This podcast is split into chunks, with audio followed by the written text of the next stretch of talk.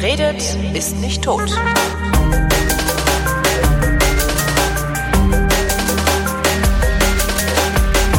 Willkommen zum Geschichtsunterricht einer Koproduktion von Vrindt und DLF Nova und ich bin in Köln bei Matthias von Hellfeld in der Bibliothek des Grauens. Hallo Matthias. Aus den Tiefen der Geschichte grüßend. Thema heute, Alexander der Große. Sehr wohl. Das ist der Typ, der mit den Elefanten über die Alpen... Das war Hannibal. Oh, scheiße. Der war ein bisschen später. Nun, was hat denn Alexander Ja, so also Alexander ähm, ist, ein, ja, ist eine sehr, sehr faszinierende Figur, weil er ähm, einerseits König der Makedonen war. Die Makedonen, nördlich von Griechenland liegend, immer noch im Streit befindlich, jetzt seit kurzem nicht mehr wegen des Namens so, Nordmazedonien. Das war auch irgendwie ein bisschen komisch im 21. Jahrhundert. Ja, aber da ne? waren Befindlichkeiten, die halt eben aus der Geschichte herrühren, Ja, ja. spielten eine große Rolle. Und Alexander äh, war Sohn von Philipp II. Philipp II. war eben auch König von Makedonien und hat sich in die innergriechischen Angelegenheiten eingemischt. Es gab Bürgerkriege und äh, Streitigkeiten zwischen den großen Städten.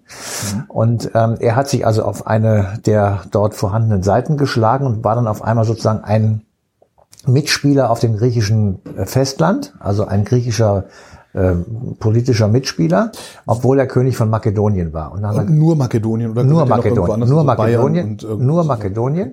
Und ähm, als Ergebnis oder als, als Konsequenz dieses, ich sag mal, sich allmählich in die griechische Geschichte einmischend, kam dann irgendwann äh, die, sozusagen die Unterwerfung komplett Griechenlands eben durch Makedonien, sodass das griechische Reich eigentlich angeführt wurde von einem makedonischen König, nämlich in diesem Falle Alexander, dem wir später den Beinamen den Großen äh, gegeben haben oder der Große gegeben haben. Warum eigentlich? Naja, weil er schon innerhalb relativ kurzer Zeit etwas gemacht hat, wozu, wozu wir zwei äh, auch mit einem Auto wahrscheinlich nicht in der Lage wären, nämlich, Die Alpen mit Elefanten überqueren. nein, das war ja der andere. nein, aber stell dir einfach nur mal vor, du gehst in Athen los Ja. und dann willst du am Hindukusch über den Berg klettern. Da liegen Oh. schlappe ähm, 8000 Kilometer zwischen. Das Navi weist aus mit dem Auto 1200 Tage. 1200 Tage. 1200 Tage. 1200 Tage. Äh, nee. 12 Tage. Aber die fährst du dann halt auch durch. Nein, wir- Entschuldigung, zu Fuß wären es 1200 Okay, zu Tage. Fuß, So, zu Fuß wären es ja. 1200 Tage. Ähm, aber nur dann, wenn du auf ausgetretenen Wegen und sozusagen auf Mhm. Pfaden entlanglaufen könntest, währenddessen das ja damals, wir reden ungefähr von 300 vor Christus, natürlich nicht der Fall war. Das ist der eine Punkt, weswegen dieser Mann äh, in der Geschichte tatsächlich äh, großes Erstaunen hervorruft. Der ist also losmarschiert. Moment, Okay. so, so schnell sind wir noch nicht. Okay. Das zweite ist, ähm, der war nicht einfach nur so ein blöder Krieger. Ja, das ist schon mal ganz wichtig festzuhalten. Der ist nämlich ausgebildet worden von Aristoteles. Oho. Und Aristoteles ist einer der großen drei Philosophen, ähm, die, ich sag mal, die Grundlagen der Philosophie gelegt haben. Ja. Und äh, viele sagen ja, die aktuelle Philosophie seien alles nur noch Fußnoten und Randbemerkungen zu den griechischen Philosophen. Davon war eben einer Aristoteles. Das war der Hauslehrer von ihm. Und der hat ihm ähm, ein Menschenbild beigebracht und eine Ideologie beigebracht, die dann Alexander tatsächlich in, im Zuge seiner Feldzüge, ich sag mal, in den persischen, asiatischen Raum bringen wollte. Da kommen wir gleich noch zu, also in den Orient sozusagen. Und das Dritte ist, er ist uns in der Schule bekannt ähm, geworden, weil wir alle diesen völlig bekloppten Spruch kennen, 333 bei ist das Keilerei. Ja. Und wir kennen den gordischen Knoten. Ja. So, also der, der Knoten des König Gordon, der Sage nach, ja, war ein Knoten, mit dem dieser König Gordon das Pferd und die Deichsel miteinander verbunden haben. Und zwar so, dass ihn kein anderer entwirren konnte, diesen Knoten, damit ihm eben das vom Pferd gezogene Hinterteil nicht sozusagen von einem bösen Gegner einfach mit einem Schla mit einer Schlaufe ziehen oder sowas abgelöst werden konnte. So, und ähm, dann gab es das Orakel von Gordon und äh, das, das lautete, wer diesen Knoten lösen kann, äh, der wird in den kommenden Schlachten siegreich sein oder in der kommenden Schlacht siegreich sein. Und äh, dann geht der Alexander zu diesem hin, zu diesem Orakel und sagt, höre mal, ist mir zu kompliziert. Ja. Nimmt sein Schwert und hackt den Nimmt sein durch. Schwert und hackt ihn durch, der Knoten war gelöst und er gewinnt die Schlacht von Issos gegen den persischen König Darius. So, und jener Darius, da gibt es ein sehr schönes großes Mosaik, das ist sogar zum großen Teil noch erhalten. Da siehst du also, wie angstvoll nach hinten blickend der persische König verschwindet und kämpferisch, mutig und siegesgewiss nach vorne, guckend hinter ihm her, reitend Alexander äh, zugange ist. Jetzt müsste man das Orakel mal fragen, ob das wirklich so gemeint war. Ne? Äh, das kann man ja nicht, dass es die Orakels ja gar nicht gab, kann man das sowieso nicht. Aber ähm, die, das ist jedenfalls eine sehr schöne Geschichte, sagen wir Ja, so. Das, ja. Da gibt es ja viele von und äh, insofern äh, gehört die eben auch dazu. So, jetzt ist noch mal ein bisschen wieder zurück, um zu erklären, sozusagen, warum er das alles überhaupt gemacht hat. Wir müssen uns vorstellen, wenn du auf die Landkarte äh, schaust, dann siehst du Griechenland und gegenüber ist die kleine asiatische Küste, heute Türkei. So. Und da liegt nicht viel Wasser zwischen und damals war das Persien, das große persische Reich der Achämeniden. Und äh, man muss sich so Größenverhältnisse vorstellen, Luxemburg gegen Russland. Okay. Ja, also Persien war die absolute Supermacht damals und äh, die sind in einer Dauerfehde mit den Griechen, also noch nicht mit den Makedonen, mit den Griechen, ungefähr seit 500 vor Christus, weil der Urstamm der Griechen, also sozusagen die Urmutter aller Griechen, nämlich die Ionier, nicht etwa in Griechenland siedelten, sondern an der kleinen asiatischen Küste. Und dort gerieten sie in dieser Zeit zunehmend unter, ich sag mal, ausbeuterische Tributforderungen des persischen Königs. Dann haben sie einen Aufstand versucht gegen die Übermacht der Perser und haben dabei Hilfe der griechischen Stadtstaaten bekommen. Noch ein kleiner Geschichtsunterrichtshinweis. Griechenland war nicht als Land sozusagen vereinigt, sondern es gab Poleis, also kleine Städte, und Metropoleis, also unsere Metropolen von heute sind die Metropolis der Antike. Dazu gehörte zum Beispiel Athen, Sparta, große Städte und eben kleine Städte, die drumherum waren und so eine Art Gemeinschaft gebildet haben. Deswegen ist ja auch nicht Metropolis heißt, sondern Metropolis. Genau. Und nicht Ferropolis, wie diese Stadt aus Eisen, sondern Ferropolis. Genau. Also die, die äh, und diese Städte haben, äh, also viele von diesen Städten haben gesagt, wir müssen unseren griechischen Brüdern und Schwestern äh, der Ionier also zu Hilfe kommen beim Kampf gegen die äh, gegen die Perser. Das äh, will ich jetzt nicht erzählen, aber es hat eben zu Rache geführt bei den Feindes. Perser und die Perser haben gesagt, diese verdammten Griechen werden wir verdreschen. Ja. Das dauert dann ein paar Jahre und das größte Heer der Antike, mehr als 100.000 Leute, marschieren also los aus Persien Richtung Griechenland kommen da relativ schnell zu Rande und sind also mit, äh, die, die bauen Brücken und so über Flüsse, damit sie schneller weiterkommen, also und stechen Kanäle durch Halb, Halbinseln, also schon auch sehr beeindruckend. Ja. Und äh, die, die Übermacht der Perser verliert gegen die Griechen, und zwar bei der Schlacht von Salamis 480 vor Christus. Äh, Die Griechen locken die Perser mit ihren großen Schiffen in eine Meerenge zwischen Piräus und Salamis, die ist ungefähr fünf Kilometer, und schlagen sie dort mit ihren kleineren, wendigen Booten. Ja, und auch dort wieder ist ein Orakel am Start, das nämlich sagt, verteidigen sollt ihr euch hinter hölzernen Mauern. Und da kann man jetzt lange drüber philosophieren, was das ist. Das eine ist, sie haben den Zaun oder den Holzzaun von Athen nach Piräus, sieben Kilometer lang, erweitert und erhöht. Da war die Bevölkerung hinter. Also Attika war leer. Die Bevölkerung war hinter diesem Zaun. Und die Schiffe, das, die waren auch aus Holz, die waren klein und wendig und konnten gegen diese großen, natürlich auch von Wind und Ruderkraft abhängigen äh, Booten nicht, äh, also viel schneller agieren, haben sie einfach kaputt gerammt und mit dieser griechischen Feuerwalze dann eben in Brand gesteckt. So. Das wiederum brachte die Scher Die hatten ja noch so einen, so einen, so einen äh, griechisches frühen, frühen Flammenwerfer, war das, ne? So Ja, da stand einer äh, am Heck und hatte so einen Flammenwerfer und hat damit Benzin gepumpt. Ja. Genau, genau. Ähm, sehr wirksam im Übrigen. Also das wurde auch lange Zeit später noch eingesetzt und ähm, ist ähm, also für so Seeschlachten extrem wirksam gewesen. So. Klar, das Letzte, was du am Schiff haben willst, ist Feuer. Genau, und äh, daraus entwickelt sich also der, dieser Dauerkonflikt zwischen den Griechen und den Persern, der geht über die Jahrhunderte, über die nächsten Jahrzehnte immer weiter, die versuchen sich gegenseitig immer sozusagen platt zu machen und als dann Alexander am Start ist, da reden wir jetzt ungefähr von 330, ähm, sagt er, okay, also äh, wir müssen jetzt gucken, dass wir diesen Persern endgültig nochmal eine auf die Omme geben, damit jetzt mal Ruhe im Karton ist. Und das macht er in dieser Schlacht von Issos, die tatsächlich für die Perser ein weiteres Mal eine vernichtende Katastrophe ist. Ja, also du wirst sozusagen als Übermacht des, der Antike von einer aufstrebenden Zweitmacht, würde man heute vielleicht sagen, oder Regionalmacht, äh, in die Flucht getrieben. Und dann Im, immerhin, die Römer haben es bei in der Varusschlacht schlimmer getroffen, ne? Also weil da war es nicht mal eine aufstrebende Zweitmacht, sondern einfach Barbaren. Ja, Barbaren, aber davon war der, der Anführer halt römischer Legionär, der wusste, wie sie Ja, kämpfen. das war bei den, aber äh, trotzdem, das ist schon richtig. Also die, die, das war sehr erstaunlich, dass das passiert. Ja. Der Alexander bekam dadurch natürlich einen entsprechenden Ruf. Und dann hat er gesagt, anstatt zurückzugehen und sich äh, sozusagen äh, auf Griechenland zu beschränken und vielleicht noch ein bisschen die kleine asiatische Küste zu besetzen, hat er gesagt, nein, jetzt laufen wir mal los und gucken mal, wie weit wir kommen. Und bei diesem Zug, der tatsächlich 8000 Kilometer lang war, der ist tatsächlich bis zum Himalaya gekommen. Dort gibt es die äußerste Stadtgründung namens Alexandria. Der hat 70 Städte gegründet mit dem Namen Alexandria. Die bedeutendste ist heute die ägyptische Metropole Ja. an der Levante. Ähm, und er hat also äh, überall diese Städte gegründet, hat die Ländereien und, und Gegenden erobert, hat äh, sich wirklich wüste Schlachten geliefert mit Einheimischen, mit Persen, Persern, mit äh, Stämmen und Völkern, die dort irgendwo gelebt haben. Ähm, und hat eine, ich sag mal, verschworen, einen verschworenen Haufen um sich gebildet. Ja. Ähm, die waren alle sehr sangesfreudig und äh, trinkfest. ähm, das, das muss, also alles, was ich darüber weiß, das muss so ein, ein Verein gewesen sein, der wäre vermutlich auch auf den Mond geflogen. Ja, also das waren so Leute, die hatten mit nichts was am Hut, äh, sind dann also äh, da durch die Gegend gezogen und haben sich genommen, was sie bekamen.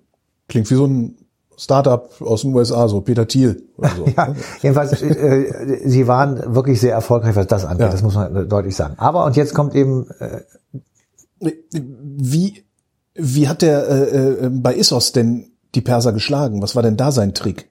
Ähm, der, der militärische Trick weiß ich gar nicht ganz Okay. genau, aber ähm, ich glaube, es war ein Zangenangriff. Also, Okay. Mhm. dass man einfach den sozusagen in so eine Mitte reinlockt und dann von außen kommt. Aber das ist, das weiß ich nicht so klar. genau, aber es war jedenfalls nicht von vornherein klar, dass der diese Schlacht gewinnt. Mhm. Ja, und äh, es war auch überhaupt nicht absehbar, dass die Perser dann also den Schwanz einziehen und, und verduften und vor ihm abhauen, regelrecht. Ähm, so, und also wir hatten ja am Anfang gesagt, dass äh, er von Aristoteles äh, ausgebildet worden Ja, ist. Also er war nicht einfach nur so ein Dummkopf, so, ein- so ein Prügler, sondern ähm, Entschuldigung, saufender Prügler. saufender Prügler. Er hatte aber, er hatte auch was, im Übrigen war er auch beiderlei Geschlecht zugewandt. Insofern hatte er also eine multi, Ein sehr moderner Mensch. sehr moderner Mensch. Ähm, und äh, also die Idee sozusagen, die ihm wohl offenbar Aristoteles eingepflanzt hat, ist die des Hellenismus. Und der Hellenismus bedeutet letztendlich, wir versuchen eine Verbindung zwischen diesen unterschiedlichen Kulturen, nämlich der orientalischen, also persischen, äh, natürlich auch rituellen, nicht, also gab noch keine Religion in unserem Sinne heute, also sehr heidnisch würden wir sagen, ähm, Kultur auf der einen Seite und eben der griechischen Kultur auf der anderen Seite. Und das hat er tatsächlich durchgeführt. Er hat Massenhochzeiten veranstaltet. Da waren 10.000 Paare, ein äh, persischer Mann oder Frau und ein griechischer Mann oder Frau heiraten. Damit wollte er versuchen, hat es auch letztendlich sogar geschafft, äh, diese beiden Sprachen und Kulturen miteinander zu vermischen, Ja. um daraus dann, das war die eigentliche Idee, ein ganz großes Reich zu machen. Also zu sagen, Leute, guck mal hier, wir sind eigentlich alle ähnlich. Ja. Das heißt, wenn wir das jetzt für uns ähm, weiterdenken, dann ist in der griechischen Kultur ein großer Teil orientalische Kultur. Und das ist ja auch unsere Basis, also die Basis unserer Kultur. Und insofern haben wir auch durchaus einen orientalischen Anteil an uns. Das kann man ähm, daran sehen, wie weit war eigentlich Spra die griechische Sprache im Orient verbreitet. Ja, und das kann man eben auch zum Beispiel daran sehen, dass die Bibel, also die die die Ursprache griechisch war. Und ähm, insofern äh, kommen dann noch mehrere Teile zusammen, aus denen wir sozusagen auch unsere eigene Identität herausholen. Und äh, ein Punkt, wo das herkommt, das ist jetzt nicht der einzige, ähm, aber jedenfalls ein Punkt, wo das herkommt, ist eben dieser Hellenismus. Und ähm, die, die Soldaten oder seine Mitkämpfer haben dann irgendwann gesagt, weißt du was, mein Freund, es reicht jetzt. Wir möchten wieder zurück. Und haben ihn dann wirklich gezwungen. Ich wollte gerade fragen, den- wenn er die 8000 Kilometer Genau, die, die musste ja auch der- wieder zurück. Ne? Der ist Genau. auch wirklich zurück. Der ist zurück, Okay. natürlich, natürlich. Äh, da hat er gesagt, okay, wir drehen um. Und dann sind die also an irgendeiner Stelle, die weiß ich jetzt nicht ganz genau, jedenfalls äh, sind sie dann zurück und irgendwann haben sie auch wieder griechisches Festland betreten. Und er selber stirbt 323 vor Christus ähm, nach einem, wie es heißt, ausführlichen Gelage.